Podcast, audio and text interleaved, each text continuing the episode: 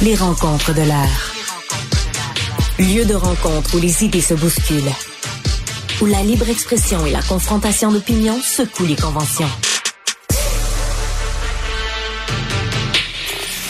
Des rencontres où la discussion procure des solutions.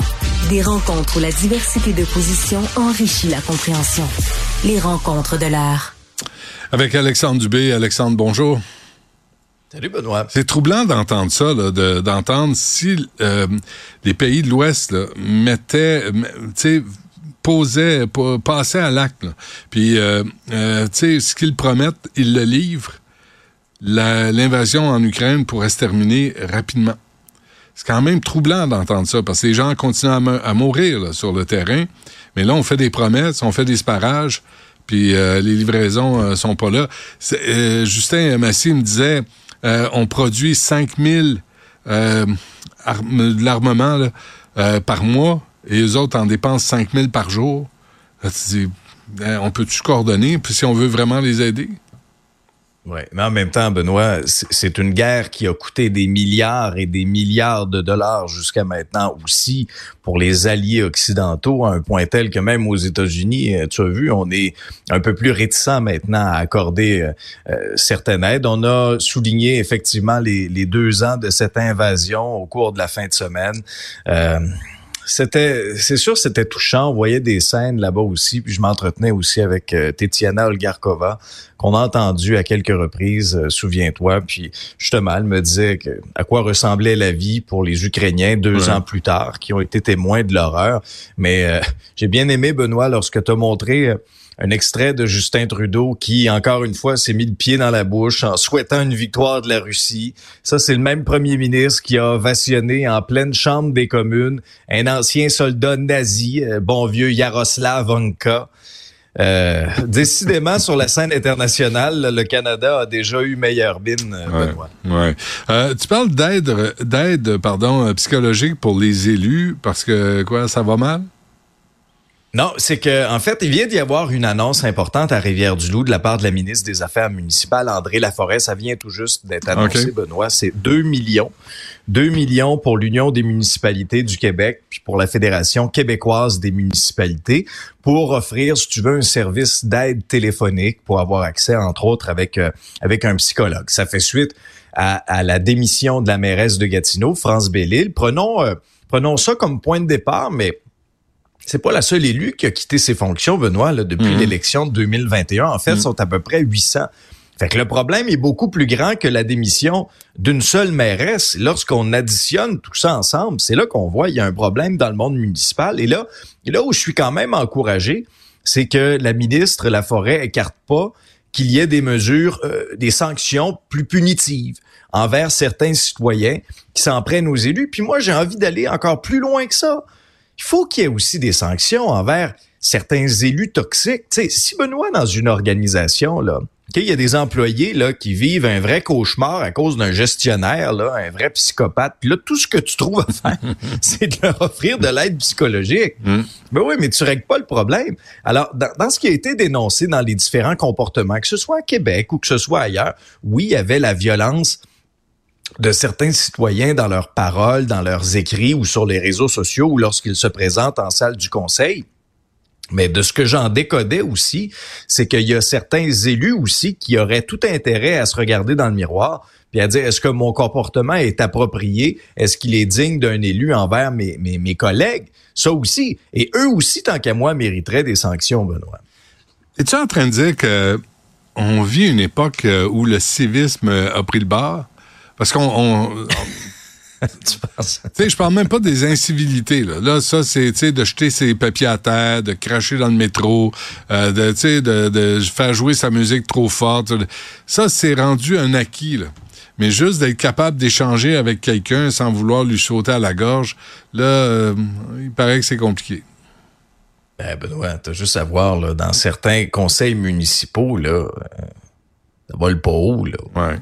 C'est rendu un vrai cirque. Là. puis dans, dans les arénas. Le palier municipal.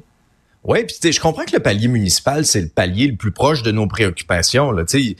Et puis j'en suis moi aussi là, c'est correct, ça nous touche, c'est des enjeux qui nous touchent au quotidien. C'est beaucoup plus rare que tu vas voir un citoyen euh, fâché aller interpeller directement François Legault ou directement Justin Trudeau. Il y a peut-être des des maillons de sécurité autour qui vont rendre l'accès un peu plus difficile, alors que ben, dans les municipalités, oui, l'accès il est plus facile. Mais c'est pas une raison pour tolérer des comportements complètement inacceptables. Mhm. Alors moi, je salue ça, puis je veux qu'on aille plus loin. Bon, alors l'éclipse solaire, euh, ça a l'air que c'est, on va on va fermer les écoles, on va fermer la société, on va fermer les stars, euh, puis on va ouvrir les écrans. On va-tu travailler, nous autres, cette journée-là? Parce que, non, mais c'est vrai, on pourrait peut-être dire à nos patrons, nos yeux.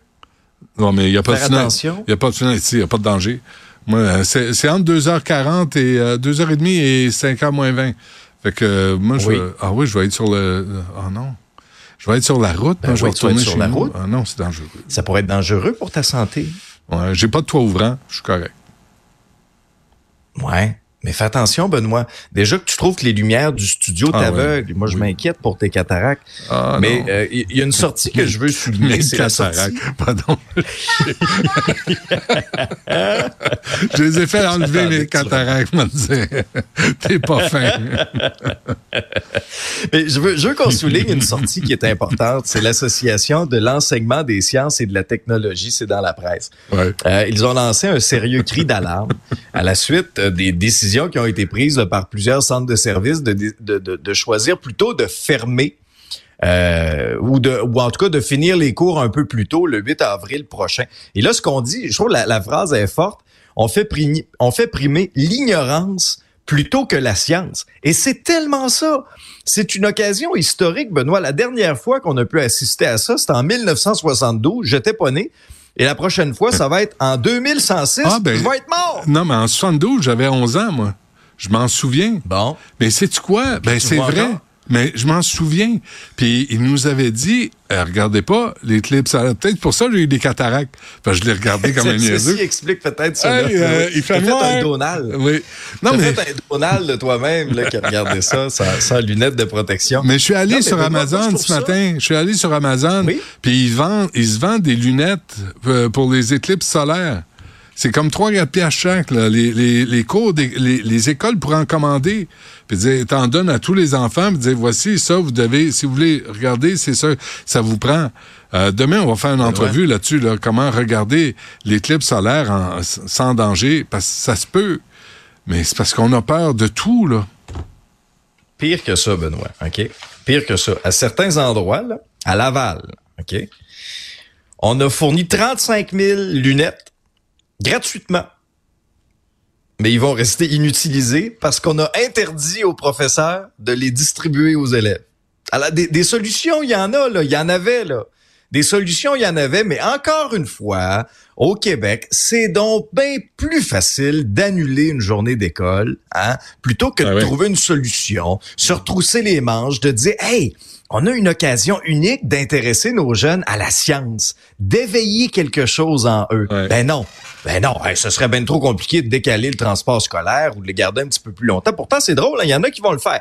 Il y en a qui vont le faire. Je, te donne un exemple qui est cité dans l'article. Le centre de service scolaire de Beau-Chemin va garder les écoles ouvertes et va prolonger l'horaire des classes jusqu'à 16 heures. C'est drôle, il y en a qui ont été capables de trouver une solution. Moi, je salue ça, je les salue. J'aurais aimé qu'il y ait une espèce d'engouement. On sort d'une année difficile où il y a eu des grèves, où il y a eu toutes sortes d'affaires. Ben oui. Est-ce qu'on peut année, essayer quatre ans, on a eu une pandémie. Il y a eu une pandémie. On a eu une pandémie. Ben oui, puis ça tu fais bien de le rappeler, on a eu une pandémie. Puis euh, alors moi j'aurais j'aurais souhaité un peu plus d'initiative, un peu plus d'engouement moi entourant cet événement-là. Tu sais on est on est bon pour annuler là, des journées de classe là, je te dis que dans le contexte actuel, on n'en a pas trop des ah journées de classe. puis je parlais avec euh, docteur Langis euh, Michaud qui est professeur titulaire à l'école d'optométrie de l'Université de Montréal. Puis, tu as raison quand tu dis qu'il faut regarder ça de manière sécuritaire parce que je veux dire, il peut, il peut y avoir des, des, dommages assez importants à nos yeux euh, parce qu'on a, tu sais, si exemple tu fixes le soleil, c'est un peu ce qui m'expliquait, je vais vous le simplifier, là, je vais le vulgariser, là, je suis pas un scientifique, ok, mais tu sais, c'est vrai, si tu regardes le soleil euh, sans tes lunettes soleil, ce qui est pas une bonne idée, mais automatiquement tu vas plisser des ah yeux, tu, vas détourner le regard, c'est trop fort. Mais mais avec l'éclipse ben on n'a pas ce, ce réflexe-là parce qu'on le ressent pas immédiatement, mais les dommages sont très, très grands. Alors, il est pas trop tard pour changer ça, Benoît. Là. C'est le 8 avril.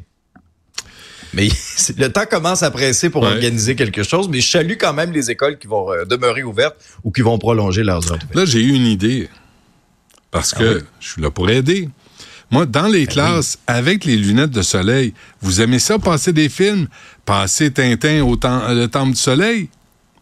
Tu te souviens ah, que ben, Tintin, il s'évade euh, de, se faire euh, d'un bûcher avec Capitaine Haddock puis avec Tournesol parce qu'il a vu dans le journal qu'il y aurait une éclipse solaire au moment où il allait les sacrer en feu. tu te souviens? Fait que soit, soit que vous soyez Tintin, soit que vous soyez, euh, bref.